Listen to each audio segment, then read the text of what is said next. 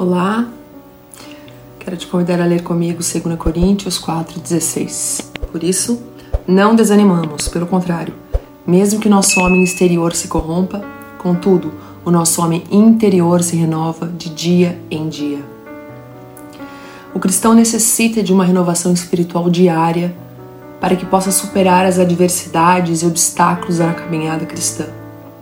Nossa vida não é fácil, enfrentamos problemas todos os dias temos que ter uma estrutura muito boa para não despencar. E essa estrutura é a palavra de Deus. Quando nos relacionamos com Deus todos os dias, lendo, orando e adorando o Senhor, é isso que nos faz fortes para enfrentar nossas lutas diárias. Por isso, não importa a situação que você está enfrentando, busque a Deus e o Espírito Santo te ajudará a encontrar o conforto necessário para viver seu dia um dia de cada vez. Com Jesus ao seu lado, você conseguirá. Amém? Deus te abençoe, em nome de Jesus.